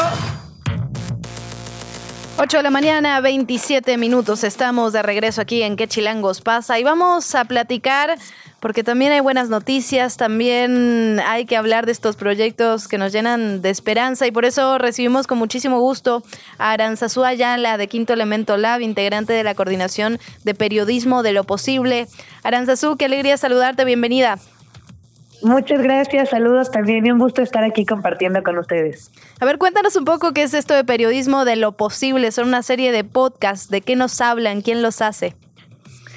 Sí, Periodismo de lo Posible es justamente eh, una iniciativa que hicimos desde Quinto Elemento Lab, Redes AC, La Sandía Digital y Ojo de Agua Comunicación, desde principios del año pasado, eh, buscando un poco como cómo contar historias de defensa del territorio, pero no desde la denuncia, ¿no? Sino desde la esperanza. Es decir, cómo cambiar la narrativa, que no sea siempre pues esta narrativa eh, de cosas feas que claro que ocurren, sino contarla desde otra edición, ¿no? Enfocándonos justo como dice el nombre, pues en lo posible y también pues sumando fuerza desde las distintas organizaciones que nos dedicamos al periodismo, a la comunicación comunitaria, eh, y fue una convocatoria hecha para eh, comunicadores y comunicadoras de comunidades, para radios comunitarias y para, para personas defensoras del territorio que tuvieran una historia que tuviera esta este potencial de ser contada desde otro ángulo, ¿no? Eh, enfatizando esta narrativa distinta. Entonces, hicimos esta convocatoria que a la cual llegaron muchísimos proyectos, llegaron 56 de los cuales eh, quedaron finalmente primero 20 y después 12, ¿no? 12, no porque sean las historias más importantes, sino por las que, eh, las que en ese momento tenían este potencial de ser contadas de manera distinta, ¿no? Y durante prácticamente un año se hizo este proceso de formación con dos campamentos, eh, con talleres presenciales, con un seminario mm. virtual y también un acompañamiento periodístico, digamos, individual a cada equipo en el cual fueron las propias eh, personas integrantes de las organizaciones defensoras quienes produjeron el, el podcast, crearon el guion, investigaron. O sea, ellas hicieron todo el todo este trabajo, obviamente con estos acompañamientos y guías, eh, y, terminaron eh, construyendo una historia relatando su lucha, pero enfatizando qué es lo que logró la organización comunitaria. Aranzazute, saluda Luisa Cantú junto a mi compañera Luciana Weiner. Muchas gracias por estar con nosotras por acá esta mañana. Preguntarte por esta relación tan especial que hay entre personas defensoras del territorio, del medio ambiente y las radios comunitarias. Hay un vínculo importante, ¿no? Quienes dirigen muchas veces estas radios son activistas y hay ahí como un círculo virtuoso, digamos. Sí, pues son muchas eh, las, las personas defensoras que son parte de las radios o incluso organizaciones de defensa del territorio que eh, eventualmente han creado sus propias radios, ¿no? O bien están, digamos, en las mismas organizaciones comunitarias que, no sé, una asamblea muy grande en la cual hay personas dedicadas unas a una cosa, otras están en la emisora comunitaria, ¿no? Eh, que son como parte del mismo o a veces como que van creciendo de manera conjunta, ¿no? Como, como hermanadas. Entonces, también la mayoría de, de organizaciones en defensa del territorio eh, buscan la manera de contar sus historias y denunciar lo que ocurre porque generalmente no tienen espacio en los medios pues más tradicionales en sus eh, a nivel local, ¿no? Entonces, de alguna manera también potencias la, la defensa del territorio, estos espacios de comunicación comunitaria. Y además es muy interesante, muchos capítulos están eh, profundamente relacionados, digamos, con, con, las mujeres, mujeres que construyen, mujeres que se rebelan. Eh, pienso en este capítulo de Guanajuato, ¿no? Que se enteran que los agua, los, el agua de sus pozos está contaminada y empiezan a organizarse de manera, digamos, autónoma y en ese sentido, las radios comunitarias también tienen un fuerte potencial de eso. En el legado de María Teresa y Felicitas, en Radio Violeta, ahora en la actualidad, hay, hay un componente de género que me parece que es importante en este proyecto. Sí, de hecho también desde la misma convocatoria uno de los requisitos es que eh, fueran, eh, digamos, mitad y mitad al menos, ¿no? Hay equipos donde son casi todas mujeres, pero no, no se aceptaron equipos que fueran solamente hombres, ¿no? O sea, fue muy importante que hubiera mucha representación de mujeres y además, pues como bien dicen, ¿no? muchas de las historias son eh, luchas de mujeres, ¿no? Encabezadas por mujeres. Eh, hay uno, hay un episodio incluso de la, también la participación política de las mujeres en una comunidad mije en Oaxaca, ¿no? Que mm. cuenta como esta otra parte de cuando las autoridades a nivel federal dicen, ya van 50-50, ¿cómo, ¿cómo se traduce eso en una comunidad indígena de usos y costumbres, ¿no? Entonces también es una historia muy interesante que habla sobre la visión de, de, las mujeres que también de, una, de, alguna manera se vieron pues obligadas a participar en estos procesos o bien la que la que comparten no de, de Guanajuato de cómo grupos de, señoras no eh, de señoras y de adolescentes y de personas ya de la tercera edad construyen sus propias cisternas para poder tener agua y no, y no estar consumiendo agua potable contaminada. Mm. La radio y el podcast Aranzazú son herramientas bellísimas de comunicación porque permiten escuchar directamente la voz de las y los protagonistas de las historias. Es decir, no es el mismo señor trajeado en la noche contándote la historia de la comunidad, sino tú en la intimidad de unos audífonos, ¿no? O de un momento de escucha, escuchando directamente la voz. Y también creo que esto es importante. Eh, ahora que decías, el ángulo es distinto porque son historias de lo posible y no de denuncia, y también el formato. Y esto también impacta de una forma distinta. Sí, es como, también fue un reto para los propios equipos porque ninguno estaba como acostumbrado a hacer historias de investigación también. Mm. Más bien su trayectoria era, vamos al bloqueo o a la asamblea y transmitamos desde ahí, ¿no? O tenemos alguna cápsula informativa, pero era, cambiémonos todas y todos el chip, ¿no? Porque pues nosotras también desde el periodismo de repente es, sí la denuncia, ¿no? Es como, cómo cambiarnos todas y todos el chip. Cómo ellas de repente resumir a veces 8 o 10 años, 15 años de lucha en 30 minutos, ¿no? Hmm. Fue también como un reto y algo como bien particular este proyecto es eso, ¿no? Que justamente las organizaciones o las personas que están ahí son eh, quienes lo cuentan, ¿no? O sea, quienes viven ahí. Porque muchas veces las historias que conocemos eh, son pues quienes vamos de repente a reportar desde afuera, aunque haya un seguimiento, ¿no? Aunque haya una cercanía. Pero no es lo mismo escuchar en primera persona, ¿no? Como alguien cuenta yo soy de esta comunidad y después de ocho años logramos que la Suprema Corte retirara la concesión a la minera que quiere explotar mi pueblo. Mm. ¿No? Como alguien desde adentro vive, vive todo eso y también pues las, todas las narraciones son desde sus propios protagonistas. O sea, las voces que escuchan eh, son de, de ellas y de ellos. Ahorita publicamos ya seis de 12 episodios. Cada lunes tenemos un nuevo lanzamiento y bueno, iniciamos el, 4, el 12 de agosto y vamos a cerrar el 30 de octubre con el último episodio. También pues son, tienen una representación de distintos lugares de, del país, ¿no? Hay equipos de Sonora, de Chihuahua, de Quintana Roo, de Puebla, de Tlaxcala, de Hidalgo, de Guanajuato, de Oaxaca. O sea, eh, hay equipos que son rurales, equipos indígenas, equipos que están como en, la, en el urbano, pero también en la defensa del territorio desde, desde el urbano. O sea, es un como mosaico de diferentes luchas y resistencias desde diferentes áreas también. Aranzazú, justo ahora que lo mencionas, te, te quería preguntar sobre eso. ¿Qué nos puedes adelantar de estos seis episodios que faltan todavía por publicar? Pues el próximo lunes vamos a publicar un episodio sobre la contaminación del, eh, del río eh, Atoyac en Tlaxcala y Puebla. También vamos a tener un episodio sobre eh, la, la, lucha de los pueblos lloremes del sur de Sonora. Tenemos otro sobre la lucha de comunidad de Rarámuris en resistencia. También tenemos otro sobre cómo en, en Puebla se resiste un, una comunidad indígena dentro de la man, mancha urbana eh, para defender ¿no? sus tradiciones, su territorio, sus costumbres, y sobre cómo un grupo de, de personas de una comunidad eh, rural en Tlaxcala se organizaron para defender la devastación de la Malinche. Esos son los, los seis que, que vamos a escuchar las próximas semanas. Aranzazú Ayala de Quinto Elemento Lab, muchísimas gracias por compartirnos este proyecto, Periodismo de lo Posible, Historias desde los Territorios. Nos llevamos la tarea y el compromiso de seguirles escuchando. Muchísimas gracias. Gracias a ustedes y nada más comentarles que todo el contenido que tenemos es de libre descarga y reproducción. Está en la página de periodismodeloposible.com y en todas las plataformas. Lo pueden descargar, lo pueden usar, lo pueden distribuir sin ningún problema. Lo que queremos es que estas voces lleguen a más lugares posibles. Buenísimo, Aranzazú. Ahí quedó la invitación, quedó la información. Muchísimas gracias. Radio Chilango. La mañanera. Quieren prohibirla, imagínense. Vamos al corte de la conferencia matutina. El presidente López Obrador habló sobre la reunión que va a tener el día de hoy con padres y madres de los jóvenes normalistas desaparecidos de Ayotzinapa. Dijo que es muy importante que las familias tengan toda la información de lo que se está haciendo para encontrar a estos estudiantes. Señaló que es un asunto manejado, así lo llamó él, por los conservadores en forma de pseudodefensores de los derechos humanos.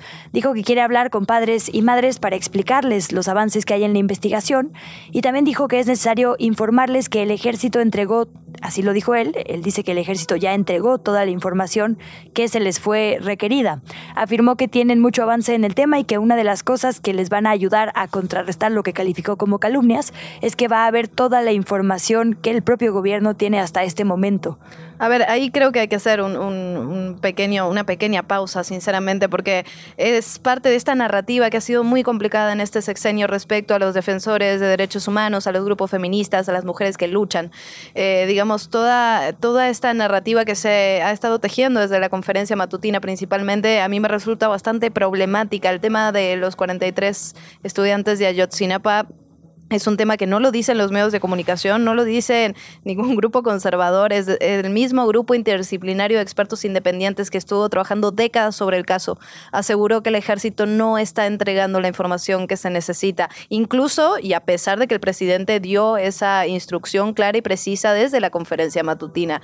Entonces, sí. este tipo de narrativa, sinceramente, a los primeros que afecta son a las familias, a los padres, a las madres que llevan años luchando. Y poner, como bien dices, cada cosa en su lugar también es importante, porque, digamos, toda la información que tiene quién. Porque hay una comisión para la verdad, en uh -huh. el caso de Yotzinapa, interdisciplinaria, digamos, de la que era parte el GIEI, hasta que pasó esto de que se reveló información que el propio GIEI no había podido analizar. Esa comisión encabezada por Alejandro Encinas, que hay que decir, pues sí está contracorriente, ¿no? Digamos, con un peso enorme porque tiene que lidiar justo con el ejército, con la marina. La propia marina también es un ente que ha ocultado información. A ver, ¿cómo se te pierde un video de drones, por Dios, no? No, bueno, eh, que estuvo en, en, una escena y trastocó todas las evidencias que había. De eso, de eso está, digamos, está completamente investigado. Entonces ahí está, está lo recabado, como dices, por el GIEI en el tiempo que estuvo por acá. Está lo recabado por esta comisión que ahora sabemos no le toca, digamos, tener la última voz, sino recopilar y entregarla a la Fiscalía Especializada, que acaba de tener también un cambio justo por la acusación de que no se les estaba dejando trabajar, ¿no? Margo Mestrejo, el anterior fiscal, pues renunció yo creo que en un punto límite. Salió del país, o sea, literalmente tuvo que salir del país cuando salió. Después de múltiples denuncias justo sobre lo complicado que es exigirle información al ejército. Entonces, bueno, eh, este tema, como en cada aniversario, nos obligaría a poner la lupa por allá. ¿Qué chilangos pasa? ¿Qué de qué o qué? ¿Qué? Vamos con temas un poco más amables, por cierto, siendo las 8 de la mañana con 39 minutos. Nos da muchísima alegría conectarnos con Miriam Jiménez, reportera de Más por Más, que nos viene a hablar sobre un tema, bueno, nos vas a tener que explicar el minuto a minuto, Miriam, porque es un banco de recursos genómicos que se concentran en tres zoológicos de la Ciudad de México, unos zoológicos congelados. Miriam, ¿cómo estás? Adelante. Hola, buenos días, Luciana. Pues fíjate que en 2002 se creó el Banco de Recursos Genómicos, es decir, el zoológico congelado, y su principal propósito es ser un banco de gametos y recursos genómicos. Eh, de hecho, es el más grande del país y se concentra en el zoológico de Chapultepec, Los Coyotes y San Juan de Aragón. El objetivo principal era em, salvar del peligro de extinción al lobo mexicano. Eh, conforme ha transcurrido el tiempo, se ha logrado que otras especies como el panda gigante, como el, el este, borrego cimarrón y el cóndor de California, el ajolote, sean especies que se estén preservando. Y bueno, la, la, la, el objetivo principal es pues tener una vida pausada en el momento en el que se requiera insertar o inseminar alguna, alguna hembra para poder preservar la, especie. Eh, tiene alrededor de 1.400 muestras de 29 especies, donde pues se concentran principalmente gametos, espermatozoides y ovocitos eh, del programa binacional México-Estados Unidos especialmente, ¿no? Entonces, bueno, pues básicamente es la preservación de eh, las especies que están en peligro de extinción o pueden estar en peligro de extinción. Esto es importantísimo, eh, Miriam, digo, por, obviedad, pues, eh, pero también porque siempre hay este debate sobre los zoológicos en general, ¿no? A mí la última vez que fui me resultó como un poco agridulce porque mi hijo quería ir y yo decía, uy, pero los zoológicos, ¿no? Es, siempre hay también esta mira, digamos, de que tal vez no es un trato digno hacia los animales. Para esto es para lo que tendrían que servir los zoológicos, para ayudarles cuando están en peligro de extinción, hay que decirlo en su mayoría de las veces a nuestra causa. Entonces esto es también, digamos, poner la lupa en el funcionamiento ideal de este tipo de centros. Es correcto. Incluso, eh, por ejemplo, en el caso del lobo mexicano, lo que tienen son colonias donde comienzan a darles su espacio para que puedan regresar en un momento dado a la vida silvestre. Mm. Obviamente con todos los riesgos que pudieran existir nuevamente de que pues a lo mejor sean este, atacados por depredadores o por el mismo ser humano, que fue el caso del lobo mexicano, por a causa del hombre, básicamente, de los ganaderos, eh, los lobos representaban un peligro para, para pues estas personas y comenzaron a poner cebos y todo tipo de venenos hasta que prácticamente los exterminaron. Bueno, justamente eh, sobre el caso del lobo mexicano es uno de los casos de éxito que ya ha tenido este zoológico congelado. ¿Cuándo empieza y cómo, cómo se desarrolla este primer caso en el que triunfa, digamos, de alguna manera este, este proyecto? Pues fue en, 2010, en 2002, perdón, y el programa inició con 27 ejemplares, o sea que prácticamente estaban extintos. Eh, los ejemplares fueron capturados de la vida libre y conforme pasó el tiempo, conforme ha pasado el tiempo, se ha ido restableciendo este inventario de, de lobos. Eh, actualmente se, tienen un se tiene un registro en estos tres este, zoológicos que, que les mencionaba de 190 crías que han nacido en 43 camadas. Entonces, antes estaba en peligro de extinción y ahora se ha movido un poco el, el rango, ahora está en amenaza. O sea, todavía no podríamos cantar victoria, pero ya hubo un paso que pues lo alejó de la, del peligro de extinción. Podemos hablar de las otras especies también, digamos, que se está buscando salvar. Por ahí pones tú el borrego cimarrón, el panda. Eh, ¿Qué animales, digamos, están en nuestra mira de todas estas especies que nos dices? ¿27?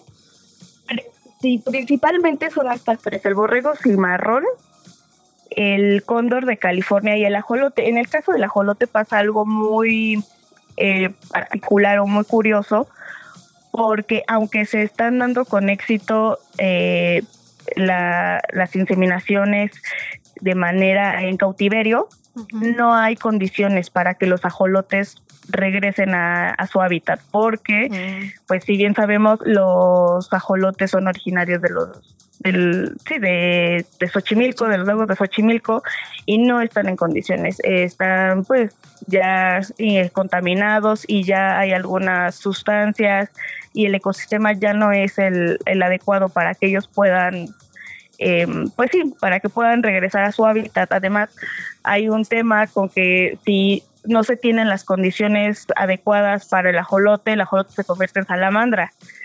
Entonces, bueno, ahí eh, yo creo que también es un caso de estudio muy importante que más adelante podríamos platicar, pero bueno, por ahora creo que se está haciendo bastante trabajo. Y como dices bien, Luisa, eh, los zoológicos tienen que funcionar como una como un apoyo hacia estos animales que están en peligro de extinción, que vienen de los circos y que han sido recuperados de casas de personas que los tienen como, como mascotas. Ese es otro temazo, la recuperación después de la prohibición de animales en los sismos. Sí, sí. Perdón que te interrumpí. En los circos. Sí, circos. Ay, perdón. Mi mente de septiembre. Tu mente septiembre. Sí, perdón, perdón. Sí, en los circos, sí, justo, y de casas de personas, ¿no? Que los tienen como si fueran eh, animales domésticos. Entonces, pues básicamente este es el trabajo del, del banco genómico y pues todo va hacia la criopreservación y mantener en pausa la vida. Justo así nos lo, no lo comentaba el director, como una vida pausada hmm. que está ahí y en cuanto se necesite y se requiera, porque son ovocitos y gametos de calidad, se puedan inseminar en, en una hembra.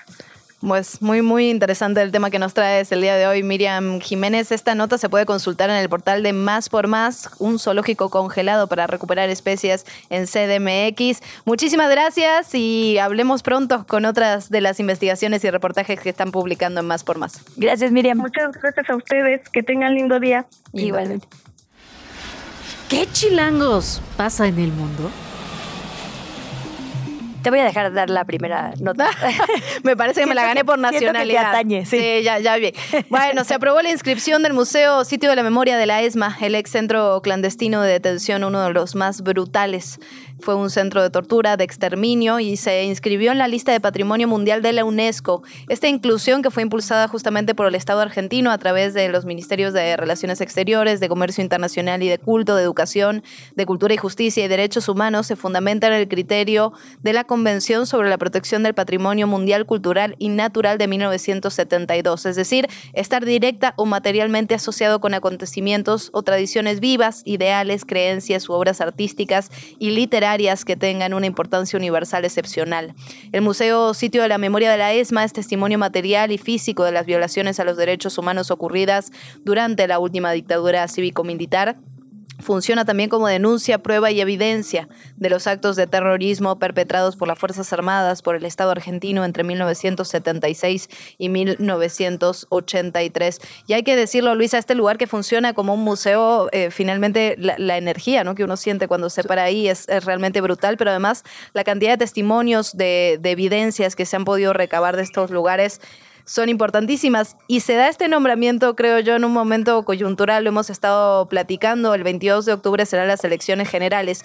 Y la vicepresidenta o la que va con fórmula de vicepresidenta con Javier Milei, hemos estado hablando de este aspirante de ultraderecha, es hija y sobrina de justamente torturadores que eh, fueron en el último proceso militar y por eso se han dado todos estos actos negacionistas eh, respecto a las víctimas del terrorismo de Estado de 1976. Pues fundamental esto que dices entonces de la memoria y yo digo, nunca he ido a este museo, pero normalmente Así es, en los eh, museos, eh, como bien dices, la vibra, lo que se expone ahí, son cosas que uno no puede creer que pasaron y que siguen pasando. Eso nos da pie a la siguiente nota. en efecto. Porque mientras en algunos espacios se habla de la importancia de que nunca se violen derechos humanos, del peligrosísimo precedente que es que el Estado participe en esto, el presidente de El Salvador, Nayib Bukele, estuvo presente en la Asamblea General de la ONU en un tono absolutamente contradictorio con los demás eh, presidentes de Centroamérica y América Latina que ya le decíamos. Dijo que El Salvador pasó de ser la capital capital mundial del crimen a ser referente de algo positivo, son sus palabras, con su guerra contra las pandillas criminales. Tras cuatro años de gobierno, dijo que esta es la primera vez en 202 años de historia que el país más pequeño del continente americano ha dado grandes pasos, sus palabras, para lograr un sueño de grandeza. Las encuestas señalan que nueve de cada diez personas en El Salvador aprueban esta cruzada de Bukele contra las pandillas que controlaban barrios, bueno, la extorsión, el sicariato, tráficos de drogas y demás. Hay que decirlo, la verdad es que nunca lo sabremos porque es imposible hablar en su contra también, ¿no? O sea, propios periodistas mexicanos han sido desplazados violentamente de El Salvador, medios fundamentales como El Faro han denunciado el acoso del presidente Nayib Bukele y las propias familias también, ¿no? Que eh, sin preguntar, ven a alguien tatuado y acaba en la cárcel y en las cárceles también ya hay otro tipo de cadenas de extorsión, digamos, ¿no? Entonces, y hay otra estadística que creo que también complementa esto que está viviendo El Salvador. Además de que nueve de cada diez salvadoreños apoyan de alguna manera este tipo de políticas, lo cierto es que más del 60% le da igual vivir en una democracia o en una dictadura. Esto está hablando también del tejido social, de cómo la violencia ha, sembrado unas heridas muy difíciles de reconstruir en El Salvador. Y este trabajo justo que mencionaba sobre el faro es bien interesante. Recuerdo ese reportaje que publican sin, sin maras, pero sin democracia, ¿no? Como estas dos cosas están conviviendo, hay que decirlo, han bajado los niveles de homicidios, pero también eh, hay muchísimas personas que están encarceladas, que parecería que estarán encarceladas toda la vida y que no sabemos si son culpables o inocentes. Y a ver, las pandillas no nacieron así un día de los árboles, ¿no? Es decir, también es importante, eh, eh, pues sí, recapitular qué ha pasado justo con estas personas que salen de las cárceles de Estados Unidos y retornan con contextos de violencia demasiado importantes las armas tampoco crecen en la tierra, Luciana, ¿no? O sea, llegan de algún lugar muy del norte, Estados Unidos. Es decir, no, podemos justo en este tipo de asambleas generales obviar que hay participación de otras naciones en los contextos latinoamericanos de violencia. Entonces, salir a decir, ay, no se preocupen, ya reprimí a todo el mundo y eso fue la solución, pues es peligrosísimo. Y sin una idea a mediano o largo plazo, digamos, la, verdadera pregunta es qué va a pasar con estas cárceles que albergan a 30 mil a 30 mil personas que están en este momento detenidas pero que finalmente son la población también económicamente activa del país, los jóvenes del país. ¿Qué va a pasar en 10, 20, 30, 40 años? No puedes tener a la población encarcelada durante seis décadas. Y ya nada más ahí, para, bueno, y además, claro, el tema que dices, de, digamos, ya también el económico de mantenerles cuando tu apuesta está basada en criptomonedas. Híjole, es que Nayib Bukele es todo un caso. Eh, tenemos que hablar más a profundidad. Sí, sí, valdría la pena. Y nada más ahí cerrar eh, diciendo, eh, pues digamos, esto de que decías, ¿no? Muy bien, de de los jóvenes, de mm, las personas detenidas sin debido proceso, cuando una persona está detenida sin debido proceso, peligramos todos. ¿eh? Así es como han empezado las grandes dictaduras. Desde la redacción, chilango.com. Bueno, estamos llegando al final de este espacio, pero tenemos buenas noticias desde la redacción de chilango.com. Eduardo Alaves, perdón, cuéntanos sobre el Festival de Cultura de la UNAM. Nos tienes ahí varias cositas interesantes para el fin de semana y para lo que viene en materia cultural. Cuéntanos, Eduardo, ¿cómo estás? Hola, muy buenos días, ¿cómo están? Muy bien. Emocionadas por pues el eclipse y el picnic, pero cuéntanos tú. Claro que sí. El próximo 14 de octubre, la UNAM va a realizar un picnic, como ya mencionaron, en las icónicas islas de Ciudad Universitaria. Eh, para ver el eclipse justamente, eh, pero pues obviamente de forma segura. Hay que recordar que este fenómeno eh, no se puede ver sin protección especial y por eso la máxima casa de estudios ayudará a los asistentes para que puedan observar el eclipse con métodos indirectos, es decir, con estos lentes que tienen una capita negra para que podamos verlo de forma segura y no nos vaya a lastimar la vista en la Ciudad de México, en su punto en su punto máximo, este fenómeno natural alcanzó un nivel de más o menos el 70% de visibilidad y comenzará a verse desde las 9.36 de la mañana, o sea, bastante temprano, hay que levantarse de la cama. Eh, pero eso no es todo. Eh, ese mismo día habrá más actividades con personalidades científicas como la divulgadora Julieta Fierro, quien se ha convertido en una de las eh, caras más importantes de la UNAM para explicar este tipo de fenómenos. y también va a haber música, conciertos. de hecho, como bien mencionado, este picnic es parte del Festival Cultural de la UNAM y que va a realizar durante, más de 85 actividades durante casi todo el mes de octubre. O sea, hay eh, oferta cultural para aventar para arriba. Y de hecho, ese mismo día del eclipse, más tardecito, habrá un concierto gratuito en las islas con más de seis bandas que iba a durar durante seis horas. Eh, entonces, ese día yo creo que lo deberían de agendar en su calendario porque se va a poner muy bueno. A ver, repítenos el día que tenemos que agendar, Eduardo. 14 de octubre desde las 9 de la mañana y habrá actividades todo ese día en las islas de Ciudad Universitaria hasta las 10 de la noche. Anotado entonces, espero que nuestro auditorio también lo haya anotado. Domingo, yo ya había puesto mi alarma, ¿eh? Yo ya te había leído desde anoche. Muchísimas gracias. Claro que sí. Muchísimas gracias a ustedes. Bonito día. Abrazo, Eduardo. Gracias. Ay, nos pusieron a Shakira. qué bonito. Después de tu boda de amor el otro día, se, ve que te escuchan en esta cabina. Sí, no, qué cosa, ¿eh? La verdad que con la música he, triunfado en este espacio. Sí, sí, yo ya soy como esa señora de pongan caifanes, pero pongan café Tacuba. Voy a ampliar mis horizontes pronto, lo prometo.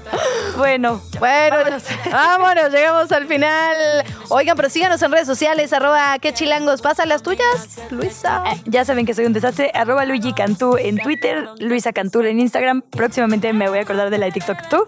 Arroba Luciana Weiner, guion bajo, en todas o en casi Muy inteligente eso de homologar. Sí, sí, me lo llevo de tarea. Eso. Muchísimas gracias por acompañarnos esta mañana. Llegamos al final de ¿Qué chilangos pasa? Recupera nuestra información en las redes sociales de Chilango. En el siguiente programa te esperamos con más información y entretenimiento. Nos escuchamos de 7 a 9. Amanece Sobrevive, infórmate y disfruta la ciudad con nosotras.